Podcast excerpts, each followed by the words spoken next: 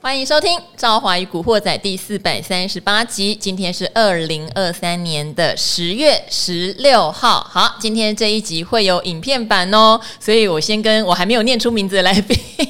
对着镜头打招呼一下哈、哦。哎，今天这个影片版我有点压力，你知道为什么吗？因为今天要讲的话题对我来说真的还蛮难的哈。好，今天的台股表现当然是不理想的，今天跌了一百三十点。而且量能缩到只有两千三百多亿，大家都在观望跟没有信心，包括很多人都在说啊，那个男人不是来了吗？哈、哦，黄仁勋又在街头被很多的民众捕捉到野生黄仁勋，而且他这次竟然没有穿皮衣耶，是不是因为没有穿皮衣，所以 AI 股今天的表现一样是不理想？嗯，怎么跟五月底来的时候差这么多？好，今天的来宾哦，他准备了好几个话题，我今天要乖。乖当学生，实在有点有点惊人哈、哦、哈。第一个话题是，他会来解析为什么这次黄仁勋来没有像上次一样造成旋风哦，这太难了吧？ 好，因为要看 Nvidia 目前会遇到一个什么样的困境哦。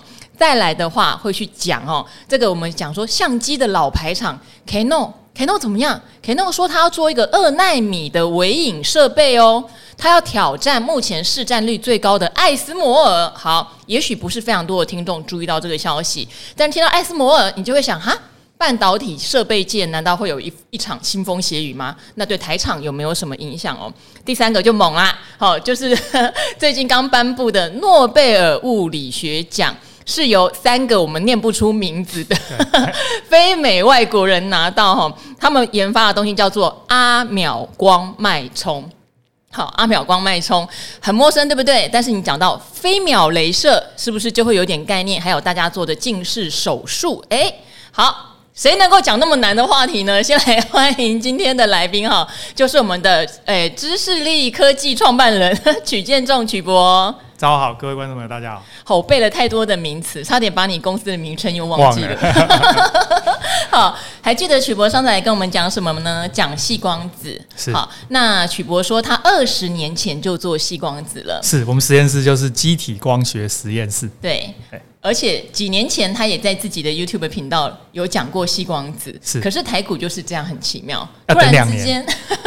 对大家就说细光子概念，不管有没有营收哈，曲博上次有来，很多都还在送样的阶段，或者他是做传统的，不是做到细光子的，正在转型中。但台股就先涨再说，所以我们也不确定哦。这个阿秒光镭射，或者是像 Kano，他立志要挑战艾斯摩尔，会不会对应到台股的一些族群，造成很不一样的一些资金的热潮？哈，因为这些话题对曲博来说也不是新的， 呵呵可是最近却开始越来越热。但先讲一个跟我们今天盘面上比较相关的，就是黄仁勋来台湾了，提早来了。本来说十月十八号的红海科技日会现身，但是这一次来好像没有像五月底来。对台股造成那种 AI 很大的信心，竟然曲博可以回答这一题，你觉得为什么？这个原因很简单啊，单因为投资人要看的是成绩啊。对，第一次呢可以用旋风啊就带过了嘛对对对，可以给大家一个幻想的空间啊。嗯、可是毕竟那都是几个月以前的事啦、啊。是你经过了几个月，你的成绩单交出来了吗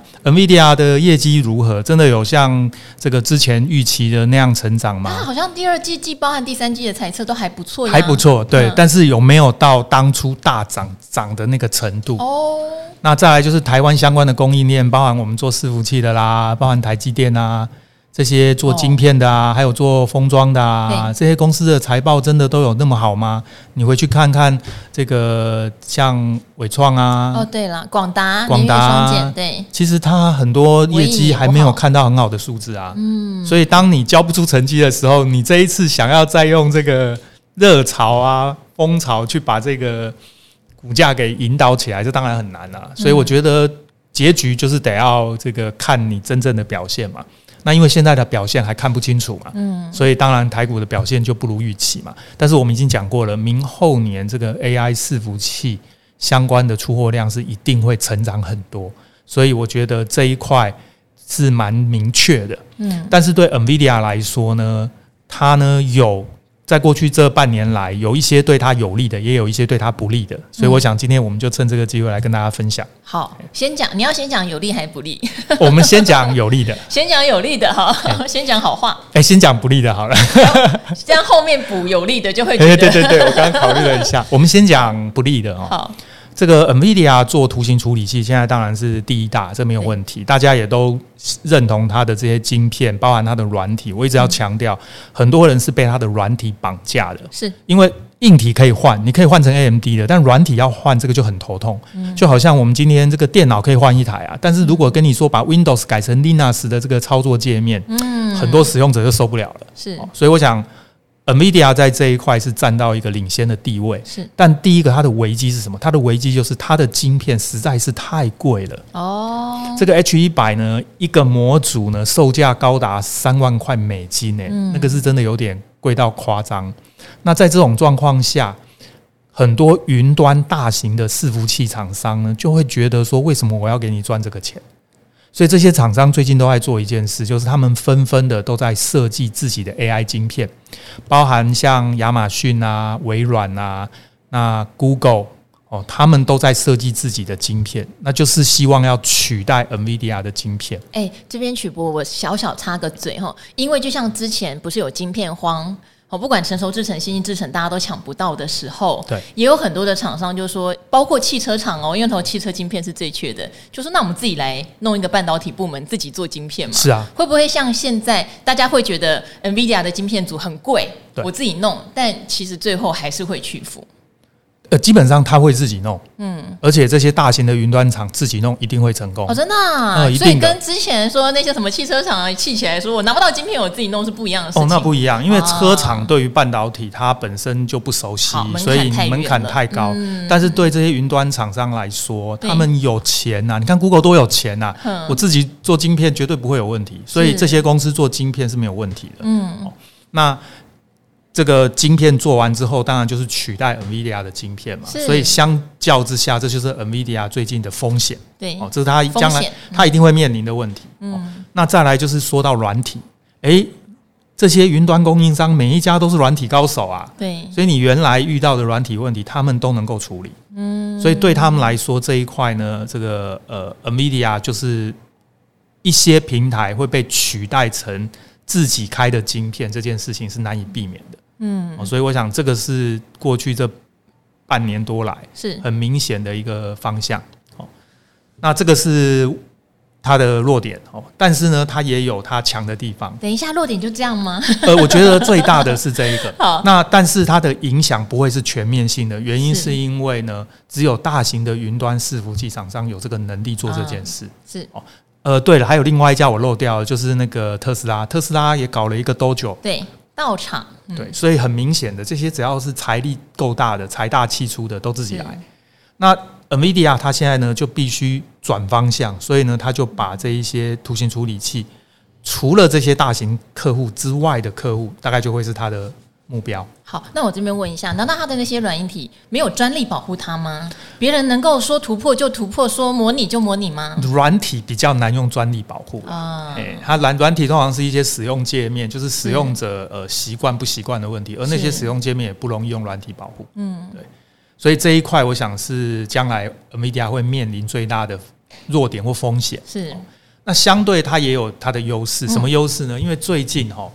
各位如果去看那个 Amazon 或 Google 或微软这种云端供应商啊，是它的 AI 的平台，也就是图形处理器，不管是呃用 NVIDIA 的也好，或者未来它自己的也好，它的收费其实是非常高的。嗯，所以这个呢，事实上就遇到了困难，而 NVIDIA 也知道这个现象，所以 NVIDIA 最近做了一件事，是大家可能大部分投资人都没有去注意的。什么事？他们公司本来是做图形处理器的厂商，所以大家会认为它是硬体的供应商，嗯，但他最近在做一件事，他要转型成软体的云端平台厂商。它不是本来也有软体吗？他本来有软体嗯，但是他不会去，本来没有要做云端服务，哦简单地说它他也做去踩踏别人的领域，是对不对？他做了一件事，他跑去跟他跑去，他把这些硬体的平台卖给这个云端供应商，像嗯 Amazon、微软、Google，对不对？那接下来呢，他做了一件事，他去跟这一些厂商把它卖出去的平台再租回来嗯，给客户。哎呦，这件事情很吊诡哦，对啊你要注意哦。当他去做这个动作的时候呢，他的客户就代表有一些客户不会跟 Google、Amazon 或者微软去租，嗯，去租而是去租改向 NVIDIA 去租。租，嗯，那这不就等于是 NVIDIA 在抢他的客户的客 户吗？这有点复杂哈、这件事情照理说，云端服务供应商应该要拒绝，嗯因为很明显嘛，你就在抢我的客抢户我啊生，意，嗯在抢我的生意啊。可是很有趣的是，因为现在 AI 是重点，嗯对，所以确实有些客户会因为 AI 的关系，愿意跟 NVIDIA 去租这些设备，而不是去跟云端传统的云端服务供应商租。嗯，所以结果呢，这个 NVIDIA 去跟这些云端服务供应商谈的时候呢，只有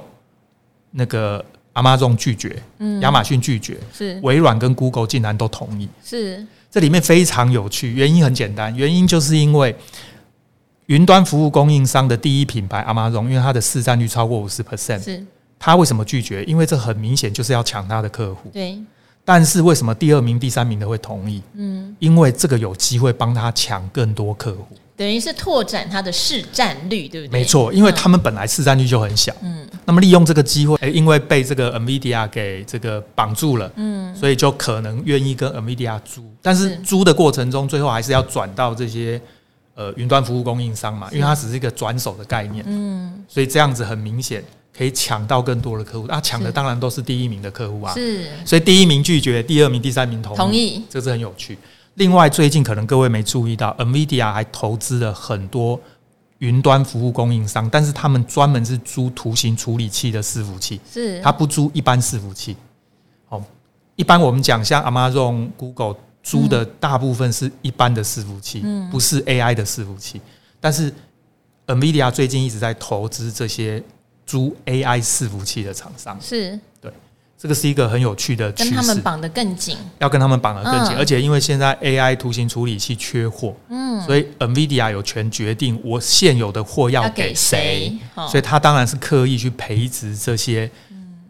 等于是呃，他去扶持的这一些云端服务专门租 AI 伺服器的厂商。所以我想这两个部分是 NVIDIA 将来在转型很重要的发展方向。好，这个东西未来会发展成怎样？说实话不知道，但也有一个讲法哦，因为如果牵涉到台湾这边的供应链，有人讲没有关系啊，Amazon 或者是微软啊、Google 他们要去跟 NVIDIA 抢。这个 AI 晶片的生产，或者是抢它的市场都没有关系。最终如果有代工的机会，反正全部都会回是台湾。你觉是得这没有样讲错是合理的吗？这样讲是合理的，嗯但是对 NVIDIA 来说，跟这些云端服务供应商来嗯说是不有不一样的。啊，但对我们来说是没差了，是对台积电来说没差，因为所有的订单都都落过会来。回来嘛？对，而且我们刚刚谈到那个云端服务供应商自己开晶片，对不对？是就是因为他们自己开晶片，可是问题是他们人手又不够，而且呢，他们的这个 AI 晶片有一些周边，像什么 USB 啊、什么呃 PCIe 这种周边，坦白说，那个也不用自己花时间去设计，就把这些设计服务转包给台湾的嗯，世新跟创意。所以你观察最近为什么世新创意好像业绩特特别别强，对，就是这原。个原因。所以其实他们还是获益的。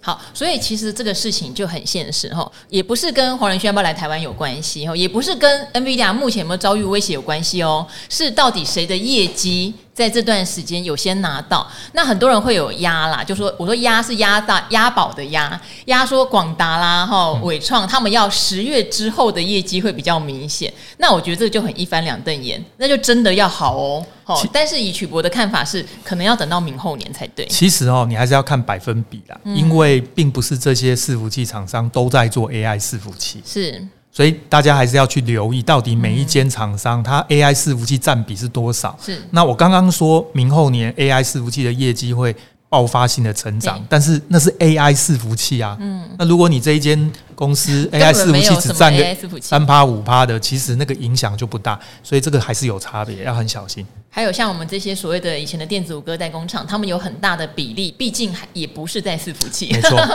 还是在所谓的 notebook 代工消费性电子哦，对所以他们的业绩目前还是反映在消费性电子是一个比较是 L 型的复苏的一个状态啦。是可能最差的时候过了，但是好的时机还没有完全还没有来，对，要慢慢垫。对他们比较反映在这个部分，也因此，所以前一阵子如果我们有一些达人来聊 AI 相关概念股，会跟曲博的看法一样，要不就是你业绩比较明显的起来，也许它的业绩起来不见得是因为 AI 伺服器，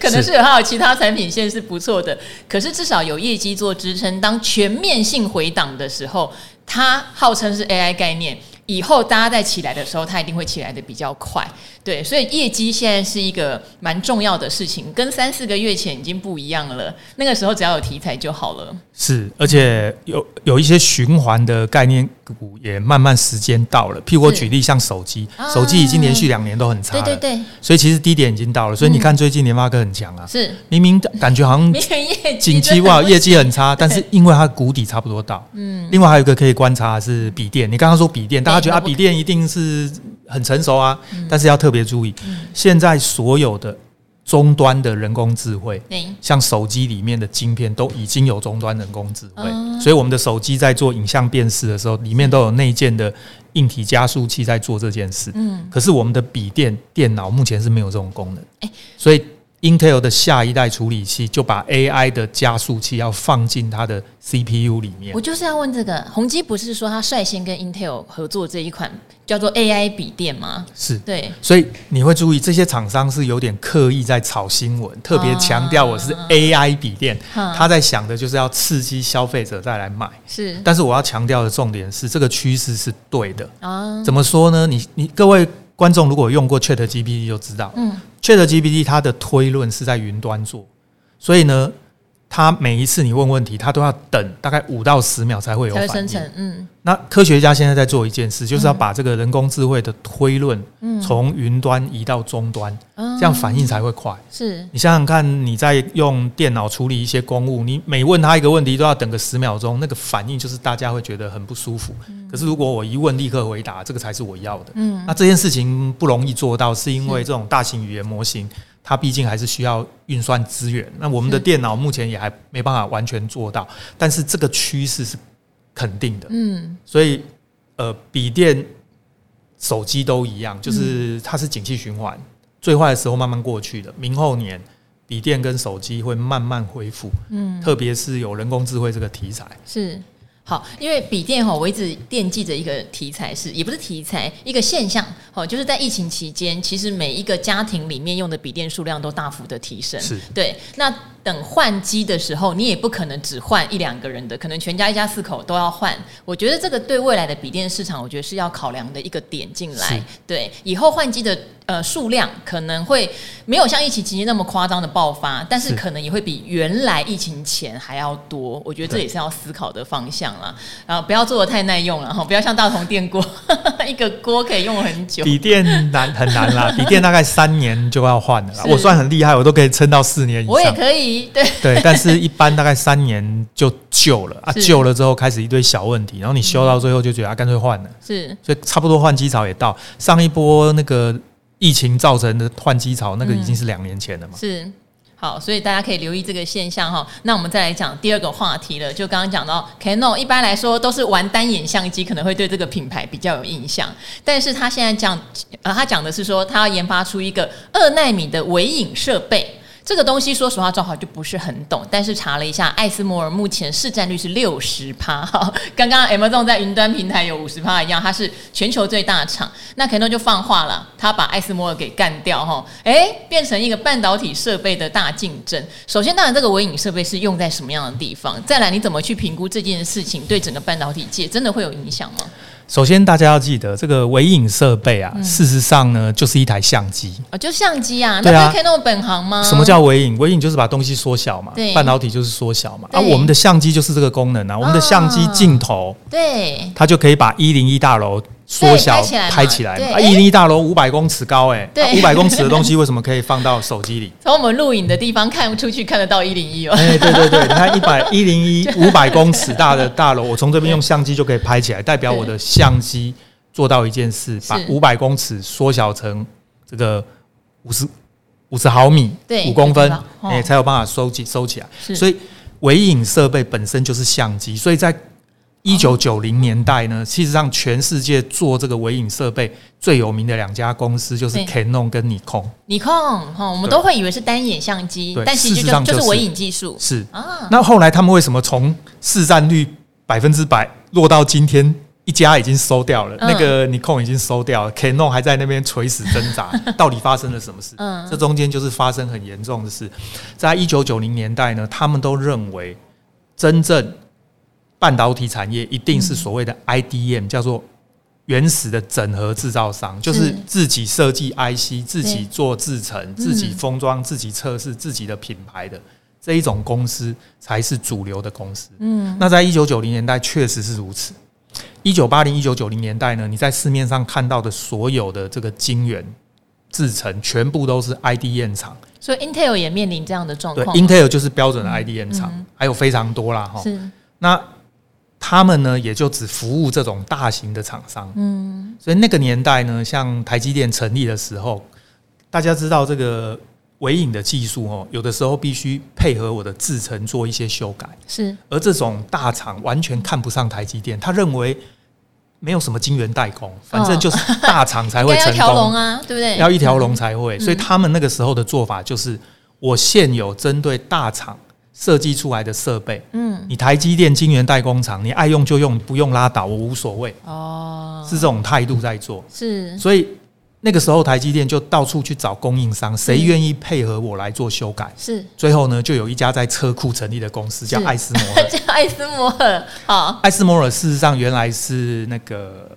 菲飞利浦是的一个部门，一个部门，哎、嗯那后来把它切出去，那一是开始真的是在车库里面，是那因为它小公司，对它就配合你做修改。对那这二十年下来呢，没想到整个半导体产业慢慢就转型成晶圆代工，是所以变成晶圆代工是主角啊，那个嗯传统的那种 IDM IDM 厂反而嗯就慢慢变配角。是而且慢慢变成熟制程，所以现在的 IDM 几乎都是成熟制程，嗯先进制程都是先都是用代工的方式。除了 Intel 还在撑，最近 Intel 要切割啦，是啊，所以他很讲明一显段时间了，所以嗯 NV Canon 跟你控的这个落败这个故事，其实在园区里面业内的人都知道，是就是因为这个原因。嗯那总而言之，今天的状况就是艾斯摩尔几乎整个都包下来，嗯那这两间 Canon 跟你控慢慢就淡出。是那最近呢是 Canon 呢，它事实上呃也做了十年的研发啦。它呢发现呢可以用印的方式打印的方式，大家应该有盖过钢印吧？嗯我们不是以前的证照上面的那个照片会动那个钢嗯印有没有？对，所以那个叫做纳米压印微影，实际上就是盖钢印的那种方法，是直接把你要的结构嗯盖在细晶圆上。是那用盖的方式，当然就会比你用那个极紫外光啊，产生什么成本低很多嘛。是所以这个技术确实有它的优势。嗯那目前可以做到五纳米，甚至到两纳米，都可以用这样的方式，用盖钢印的方式做。但是它有优势就有缺点。那它的缺点是什么呢？首先就是它必须做比较特殊的结构，也就是固定重复的结构比较适合用印的。嗯哦，这是它第一个限制。第二个限制就是你要盖钢印，那你下面那个材料不能太硬啊。对我感觉上你必说须要是你看软你软想的到盖刚已经觉得你会把它弄坏吧？哦，对对不，对？但但不不一定是弄坏，我是把我要的形状盖上去。是但问题是，你要被盖的东西要是软的，嗯你不可以是硬不邦然邦就的，对硬碰硬的感觉，硬邦硬就碎了对。所以它必须特殊的材料才能用。是所以结局是什么呢？结局就是这个所有的晶片分两类，一类是结构非常重复的，是通常就是记忆体。哦，因为记忆体是一个一个位元，是一个零，一个一，一个零，一个一嘛，它是一直重复的结构，它就比较适合用这个盖钢印的方式来做。哦，这是第一个。第二个就是在传统的先进制程数位的晶片里面呢，它的结构像一般先进制程的光照至少要六十道光照，嗯这六十道的材料大部分都是硬的，没办法用盖的。是所以里面有一些层次呢是有机会用盖的方式，是也就是那一层的材料刚好是软的，或者我加热之后它会变软的，我才能用盖的。是所以简单的结论就是，Canon 的这个纳米压印的微影技术呢，是可以取代结构性重复的制成，嗯或者是一般数位机体电路里面某些材料比较软的集成，可以用这样的方式。是所以简单的说，它会去确实是会取代掉一些艾斯摩尔目前用的这种传统微影技术的市场，但是取代的比例我认为不会很高，所以对艾斯摩尔会有影响啦，是但是不至于把它给打败啦，不至于。嘿好，但是这样一样，回过台场来说，跟我们没有关系，对不对？我认为关系不大不，大嘛，要不然我就改用 Canon 的也可以嘛，要不然是我就是继续用艾斯摩尔的嘛。是现在变成我们选择我要用谁啊？是哦你不管用谁，你用 用现在压我们印比较的常成本用降低，对啊，成本降低。可是我已经三星、Intel 也会这么做啊，是所以你也占不到什么便宜啊。是但总而言之，呃，或许未来的制造成本因为这个原因会有稍微下降，是这是可以预期。啊好，大家可能会去选择让自己成本制造下降下呃制造成本下降的方式，对不对？对好，这个跟 Canon 有没有能不能在卷土重来比较有关系。是台场就等着捡看谁比较便宜。 好，那第三个跟台场就有关系了哈。我们等一下来聊这个阿秒光脉冲，还得看一下小抄哦，因为我都背不起来什么阿秒光脉冲。 但是如果你讲什么飞秒镭射，哎、有啊，知道啊哈。女生常常会被医美诊所说，哎、之前有什么飞秒啊，对，然后还有眼睛的。做眼睛的镭射手术，据说也跟这个阿秒光脉冲是有关系的。是那这个是最新的诺贝尔物理学奖，三个科学家得了这个奖。但是我讲这件事情的时候，曲博说他两年前就讲过这件事情了， 不是？所以我觉得很多的投资市场可不可以看一下曲博的频道，，其实哦 然后我就找到可以炒作的题材了哈。好，因为刚刚提到了医美也有用到，眼睛镭射也有用到，甚至晶圆的切割也会用到，这跟台湾是很有关系的。对它是有关系，嗯但是原因就在我们这些技术哦，我在讲的时候，通常就是比较早期在讲。对，可是问题是你讲完了，从实验室走到实际的这个应用，这个里面会有一段蛮长的时间。是，对，所以你真的两三年前听我讲，对。你就在那边想概念股的话，那你要很有耐心，你要报个。 那我现在可以想概念股了吗嗯，现在其实基本上慢慢就成熟，所以我简单先介绍一下什么叫阿秒。好，那这个所谓的阿哦，它是一个数量级，哦，就是一个数字的大小而已。是那刚刚你讲到皮秒，哦皮秒呢是一兆分之一秒，对，这是非常瞬间短的一个时间，对不对？是一兆分之一秒一，兆分之一秒，皮秒，然后再来才飞秒，飞哦秒是一千兆分之一秒，一千兆分之一秒对哈。啊，再来才是阿 秒，阿秒是百万兆分之一秒，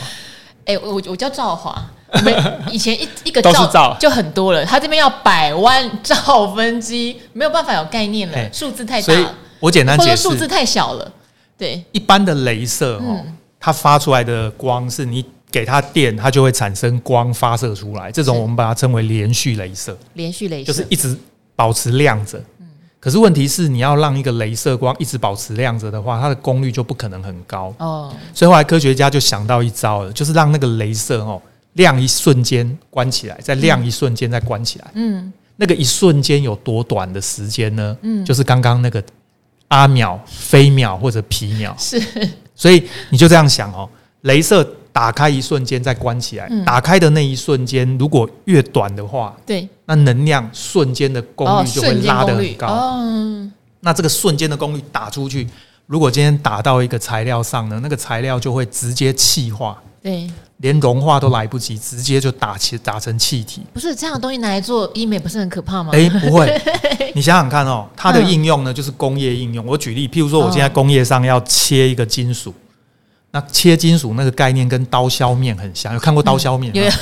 对对对，你大概不晓得，在半导体里面的那个对探针，你应该有听过探针吧。探针有有那中个探针有没很有？对对 对对忘记现在的先进制程里面用的那个探针，都是用飞秒镭射切的，就跟刀削面一样。嗯，现在问题来了，你在切的时候，如果是用飞秒镭射，它是瞬间切过去，对，那个边边就会气化，就不会有毛边了。哦。可是如果你是用皮秒或飞秒镭射去切，对那个材料被镭射打到之后就会融化，是因为温度瞬间功率不够高，对温度不够高，对它就会先融化，嗯再凝固，哦，那个边边就会有毛边了、是所以以制成来讲，当然是不要有毛边啊，对所以就要用飞秒镭射，哦，哎、是这样。我到今天此时此刻，我才知道原来皮秒跟飞秒的差别是什么。对，对，就是时间越短，瞬间功率就越高。越大好那切割的过程中就不容易产生毛边。好，那同样的道理，这是切金属，那切皮肤不也一样吗？嗯，所以呢，这个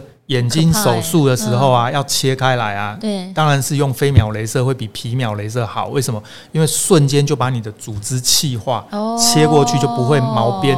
皮肤切割的时候也不会有毛边，嘿，这个当然就比较好哎、。这个技术要很高哎、因为听完这个原理就觉得很可怕哎、好像脸会烧烂或眼睛会怎样哎、所谓的美容哦，对，其实说穿了，像我们一讲我们讲医美嘛，刚刚讲眼睛的开刀用飞秒，那是一定要的对，哦，因为一定要飞秒，它切割之后那个伤口才不会有毛边，是对皮肤组织会比较复复原的比较快。哦是是，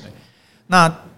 另外有一种就是所谓的这个什么蜜糖镭射啊，就是要让你的皮肤嗯这个变我还不知得道欸？白嫩 白嫩的，有没有嗯，那一种实际上就是用镭射把你表皮烧掉一层。哟，事实上呢，它的它那个烧非常的精准，它就是把你的表皮那一层组织烧掉，烧掉之后你的皮就会长出新的皮，有没有？嗯啊你要知道，人类的组织长出新皮的时候都是嫩嫩白白的，嗯，好可怕，嘿，就是这样。所以女孩子有的时候可能呃，这个脸上或者是皮肤想要美白啊，用嗯这个方法，这是，就是我们一般讲的这个美白，是用镭射。嗯，所以我想这些应用基本上都是已经实用的。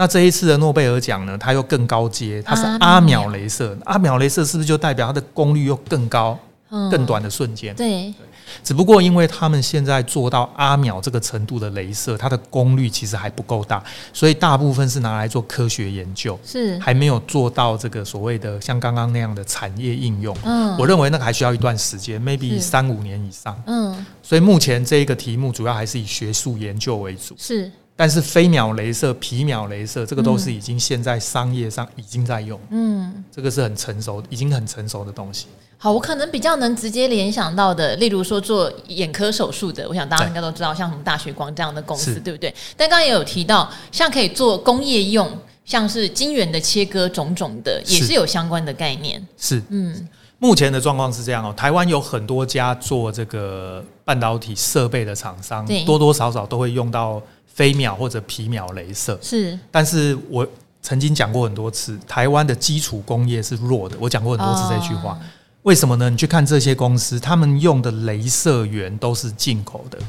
所以一台设备里面最贵的那镭射个、源最难的那一个是进口的。嗯，这个就是我觉得台湾产业目前的状况。是那最近呢，开始台湾有一些新创公司在做这个镭射源，是，所以我觉得这个就很不容易。嗯，就是你有本事做镭射源，然后又有本事做整台机器的这种公司，其实竞争力就很强啊。如果你只会做整台设备，但是里面最关键的零组件跟人家买现成的，那相对而言，它的这一个技术能力当然就还有待提升。好，因为我这边哈有做了一张表，我也想说也跟大家念一下哈， 就是像有一些我们有听过的公司，国产自主镭射源产业大联盟，刚刚那个曲博有讲到，镭射源现在都进口的，又贵，技术也不在我们自己身上。对但是有这些未上市的公司，像什么博蒙科技、米雷迪恩、卓越成功、红俊科技。腾林镭射哈， 博龙精密，哇，这名字真还蛮难念。这些公司是都还目前没有挂牌，都还没有挂牌。对哈，但是这有些公司技术是真的做得很不错，是所以这个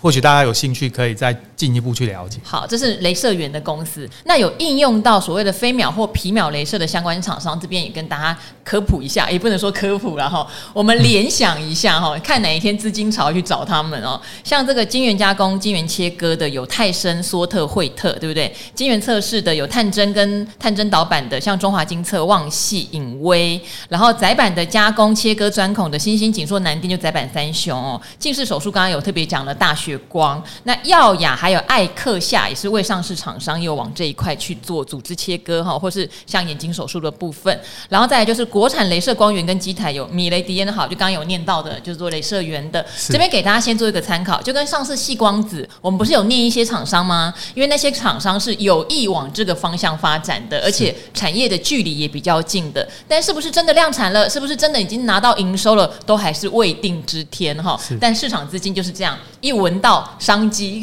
就鲨鱼闻到血。现在没什么好炒的，我们就来炒炒西光子吧，就轰就大涨特涨。对，那现在这些厂商也是先让大家知道，有一天当台股告诉你，我们现在在炒阿秒概念股，你就知道是哪一些概念股了哈。 好，好，那今天非常谢谢曲博哈，又帮我们上了一课。下一次曲博说他想来讲镭射武器，嘿，对，最近以阿好战想今争啊，天讲哦。对，以阿战争这一次，这个以色列啊，这个拦不下那个飞弹啊，原因是什么呢？因为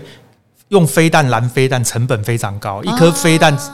几百万呐、啊，是那你一这个对方发射了几千颗飞弹，你怎么拦啊？拦不下来。可是呢，一发镭射啊对，几十块美金而已啊，几块美金就够了啊、对那个成本差很多。啊可是现在还来得及吗？因为就是这个以巴冲突已经开始了，是啊，但是很明显，他们其实以色列已经开发出这个镭射武器，是只是呢时间还不够长，所以还哦明显的还没有部署完成。是我觉得经过了这一次事后事件之后，他们一定会全力投入这个领域去部署。好。可是台湾的话，有相关的厂商吗？台湾其实就是落后了再落后啊，我嗯哎们呀根哎本呀还没有开始动啊，所以我嗯已经讲过好几次了。嗯，必须立刻开始投入这个产业。是你现在开始做镭射武器，你要等多久才成熟啊？少说也要三五年啊。嗯，那你现在还不动，那你是三十五十年以后才要有吗？，是。所以我觉得这个就是时间的问题。所以台湾有这么多的所谓的军工概念，但是其实跟有镭射武器离得很远，对不对？因为我刚才第一个时间就想到说，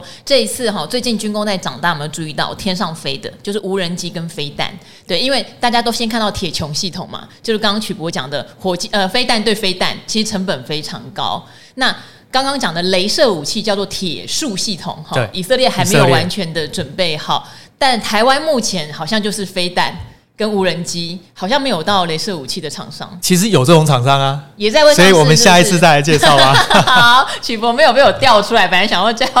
再让他多讲一点哈。下一次我们期待曲博来帮我们分享，就台湾有哪些镭射武器的厂商哦。好，那今天古惑仔就到这边了，记得我们有影片哦。而且我发现我们的影片流量密码很有趣，好像台积电是一个流量密码。好像吃鸡排是一个流量密码，所以本来今天曲博来，我想放一个真奶或是茶碗蒸， 因为最近有茶碗蒸事件，说你长得很像茶碗蒸，然后就在寿司店大打出手，哇，跟曲博这种博士讲这个好好丢脸哦。不会啊，我下我很想吃，下一次你可以准备。哎呀，没有准备茶碗蒸跟曲博，这是我们的错哦。所以请大家也可以到 YouTube 去搜寻《古惑仔》，就可以看到我们今天这一集的影片哦。那我们非常谢谢曲博帮我们教了这么多好的科技知识哦。那也支持一下曲博的频道哈、哦，曲博科技教室是对不对？好，那我们今天就到这边了，跟古惑仔的朋友说拜拜，谢谢，拜拜。